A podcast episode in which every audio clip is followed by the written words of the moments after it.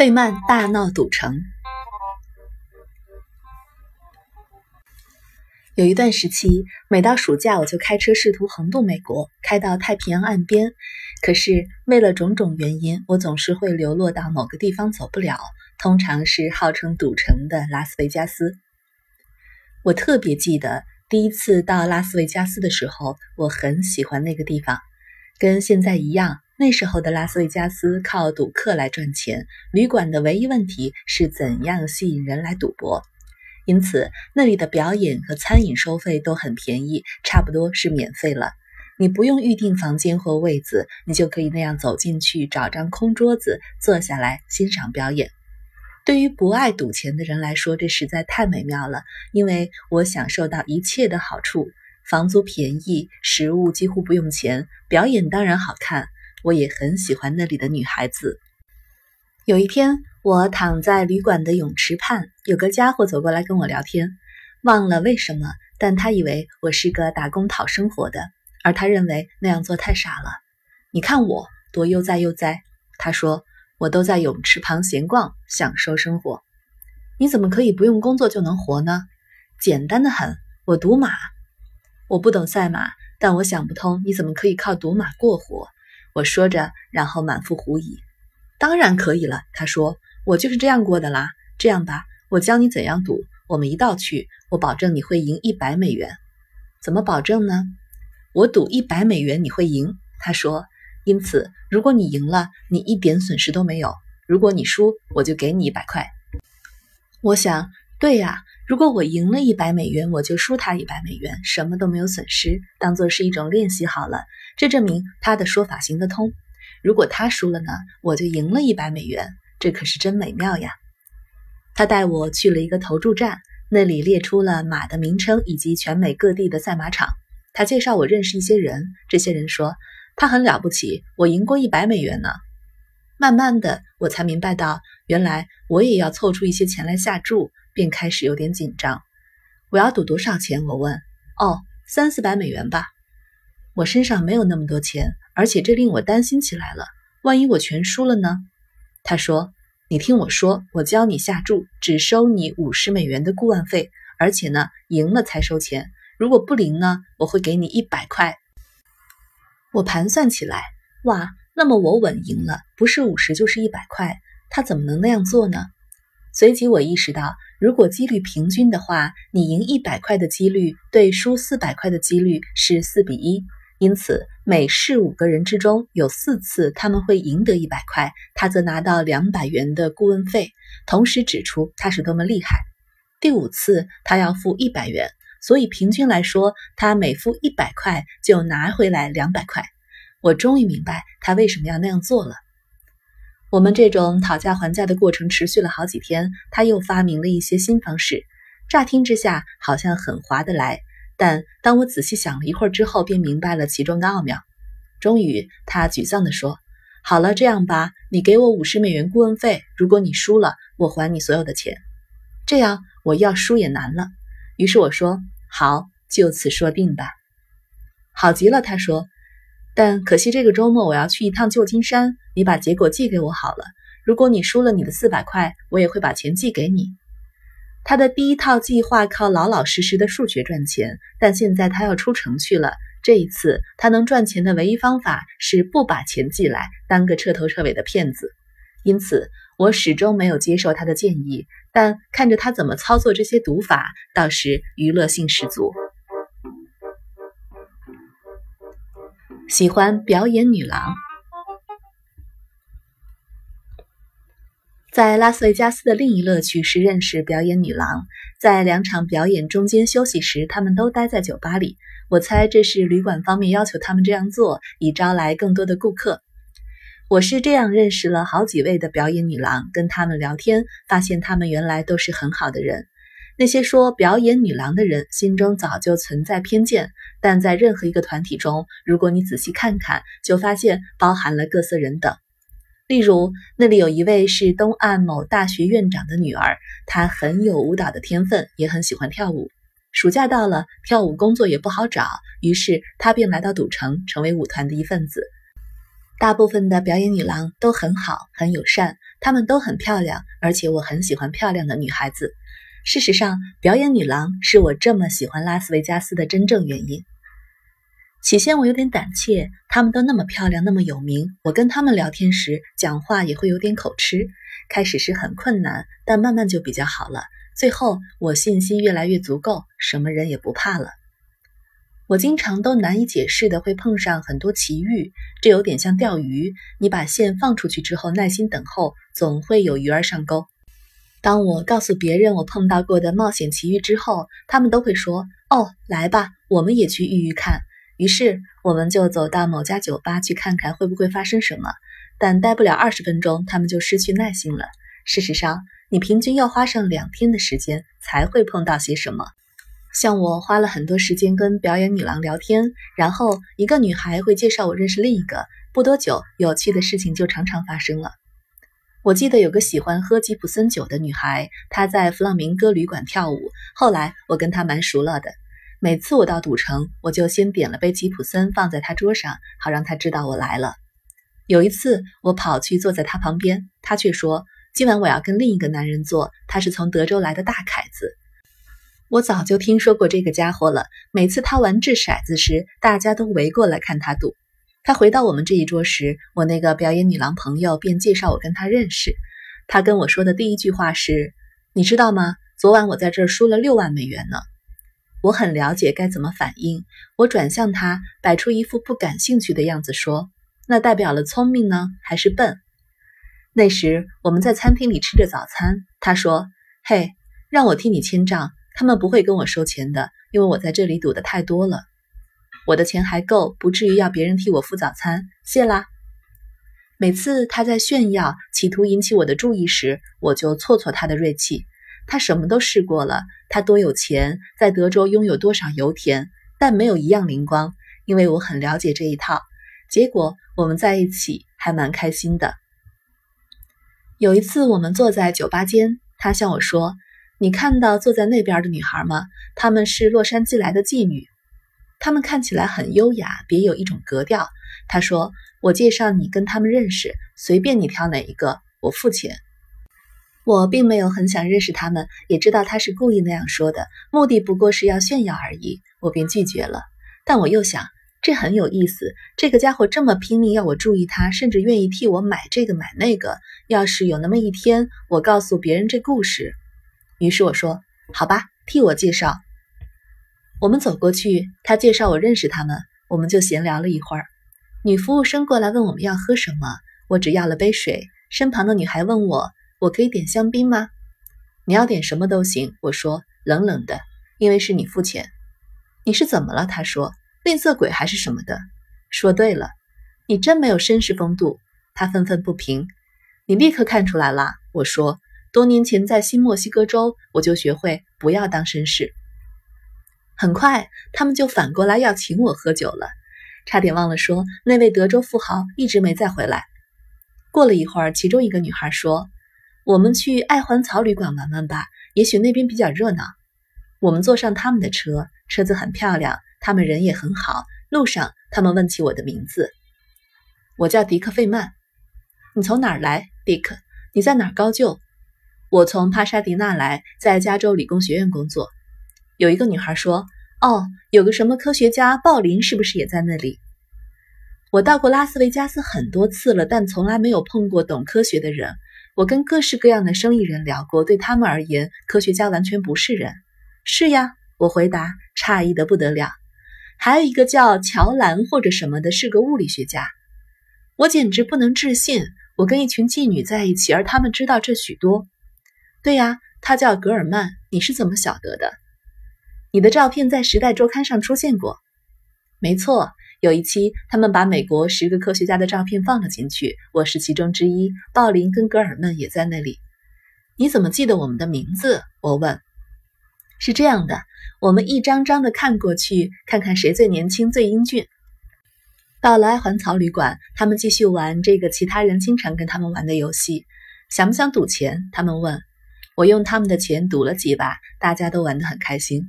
过了一会儿，他们说：“喂，我们看到了个活的，要离开你了，回去继续工作喽。”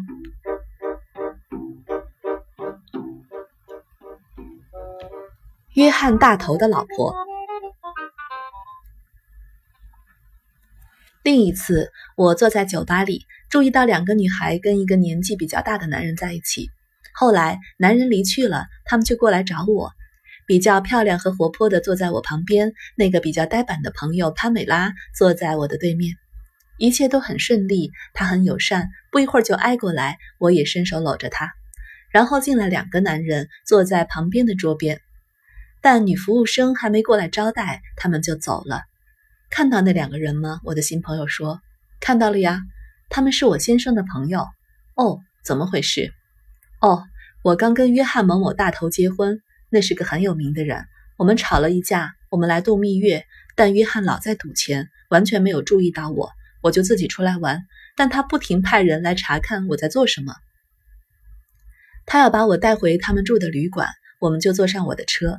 半路上，我问他：“约翰怎么办？”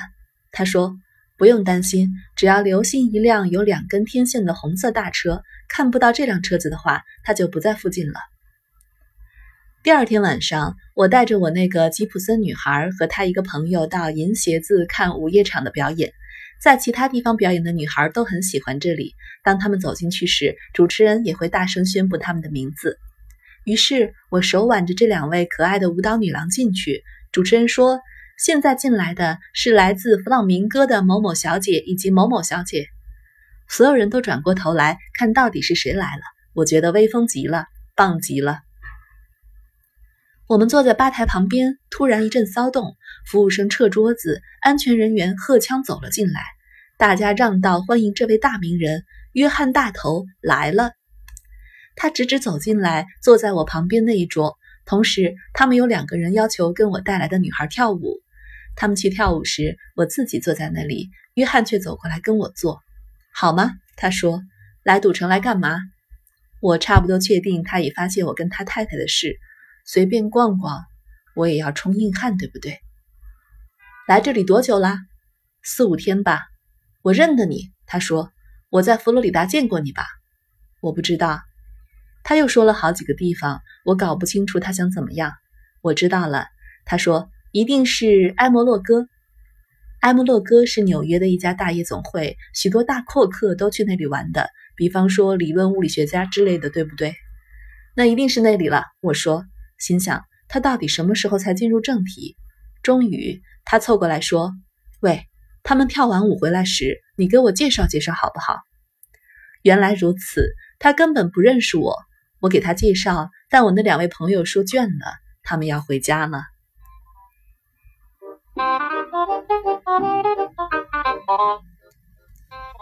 自动当跟班。第二天下午，我在弗朗明哥看到约翰大头，他站在吧台前跟酒保聊天，谈摄影及照相机。我想他是个业余的，拿着一大堆闪光灯及照相机，但说的全是外行的蠢话。不过我后来发现，他不完全是个业余摄影家，而只是买了些照相机的有钱人。这时，我猜他完全不知道我曾经跟他的太太厮混过，他只是为了我带着的女孩子才跟我谈话。于是，我又想玩个游戏了，我替自己创造了一个角色——约翰大头的跟班。嗨，约翰，我说，我们来拍些照片吧，我帮你拿闪光灯。我把闪光灯放在口袋里，我们便拍起照来。我把闪光灯递给他，建议他该怎么拍，把他哄得很开心。我们跑去最后的疆界赌钱，他赢了不少。旅馆赌场方面当然不希望像他这样的大阔客离开，但我看得出来他想走了。问题是如何能够光荣的撤退？约翰，我们要走了。我用一种很严肃的声音说：“但我正在赢呢。”对，但今天下午我跟他们约好了。好吧，去拿车。是，老大。他把钥匙给我。告诉我车子的模样，我没让他晓得，这我已经知道。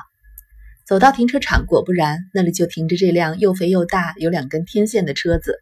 我爬进车里，转动钥匙，却无法发动。那是辆自动排档的车，当时那种车刚上市不久，我也不是很懂得怎么操作。再弄了一会儿，我无意中把按钮转到停泊的位置，车子发动了。我小心翼翼地把车子开到旅馆大门，下车走到里头，他还在堵。我说：“车子准备好了，老大。”我没空玩了，他宣布。我们就走了。他要我替他开车，我想去爱环槽。他说：“你认识那里的女孩吗？”我确实跟那里的一个女孩很熟，便说：“有呀。”这时候我已经有足够的信心，相信他跟我玩这个游戏的原因，无非是想多认识几个女孩子。于是我提起这个最敏感的话题。那天晚上我碰到你太太，我太太，我太太不在赌城。我告诉他在酒吧里碰到的女孩。哦，我知道你在说谁了。我在洛杉矶碰到他和他朋友，带他们来拉斯维加斯。他们第一件事就是用我的电话跟远在德州的朋友谈了一个小时。我气死了，就赶快把他们赶走。他到处跟别人说他是我太太啊，这样终于真相大白了。到赖环槽，下一场表演要再过十五分钟才开始，那里挤满了人，一个座位也没有。约翰走到领班那里说：“我要一张桌子。”是老大，几分钟就准备好。约翰给了他小费，跑去赌钱。我则跑到后台，女孩子们都在准备登台，我请他们找我朋友出来。他跑出来，我几时说约翰大头跟我一道来，他想在表演后找些人陪他。没问题，Dick，他说我会带些朋友来，等一下见。我回去找约翰，他还在赌。你先进去，他说我等下就来。他们在最前面的舞台边放了两张空桌子，而其余的每张桌子呢都挤满了人。我就坐了下来。表演开始后，约翰才进来。那时，这些女孩已经出场了。看到我独霸一张桌子，之前他们以为我只是个小教授，现在他们则认定我是一个大阔客。约翰终于进来，不久，其他人也跑过来，坐在我们旁边的桌子上。约翰的太太、他的朋友帕美拉，还有两个男的。我凑过去跟约翰说：“他坐在旁边的桌子上。”“是呀。”他看到我在约翰身边负责打点，便伸过头来问我能不能跟约翰谈谈。我一个字也没说，约翰也默不作声。我等了一下，再凑过去跟约翰说：“他想跟你谈谈。”他等了一下，说：“好吧。”我等得更久一些，再伸过头去跟他说：“约翰可以跟你谈了。”他坐在我们这边，开始对小约翰下功夫，挨在他身边。我看得出事情有了转机。我很喜欢开玩笑，因此每当他们开始和好了，我就提醒约翰一些事情。约翰那次的电话，对了，他说搞什么鬼嘛，打了一个小时的电话。他说的是潘美拉打的电话，看来更有进展了。于是我指出潘美拉是他带来的。对呀，他说这游戏好玩极了。我在那里玩了蛮久的。表演完毕后，哀欢槽的表演女郎跑过来跟我们坐聊天，直到他们要进去准备下一场表演。然后约翰说：“离这里不远有家很好的小酒吧，我们去那里吧。”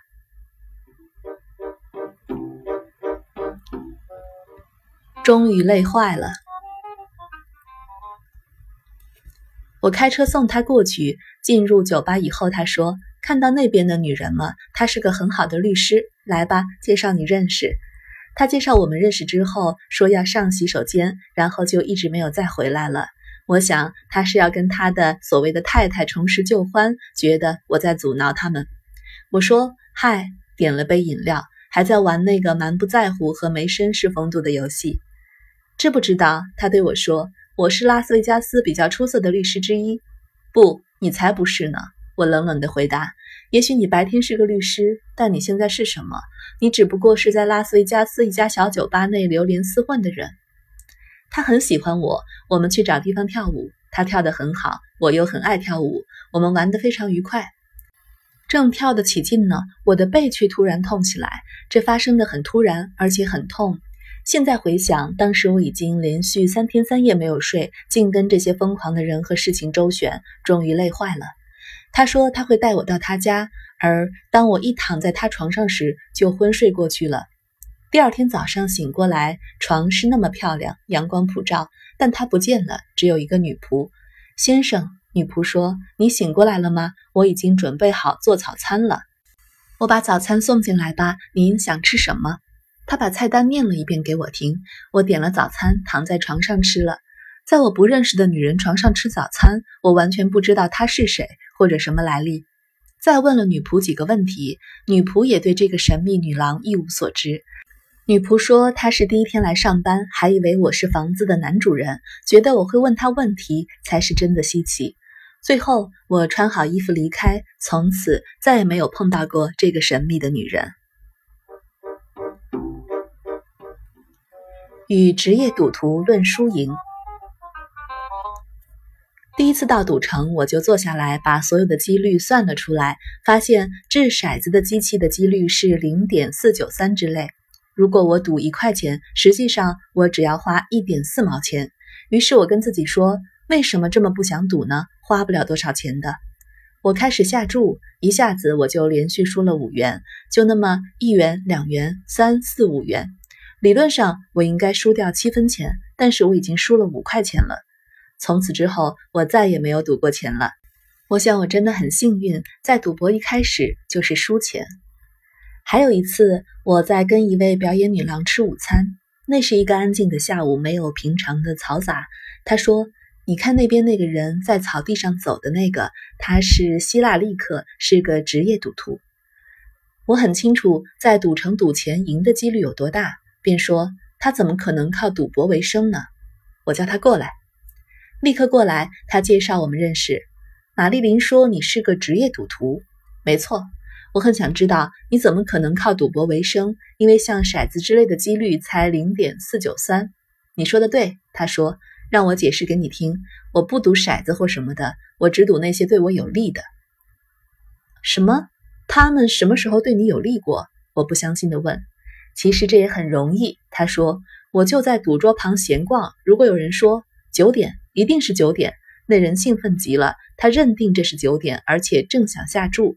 我早已计算出所有的几率，于是我说：“我跟你赌四元钱，对你三元钱，这不是九点。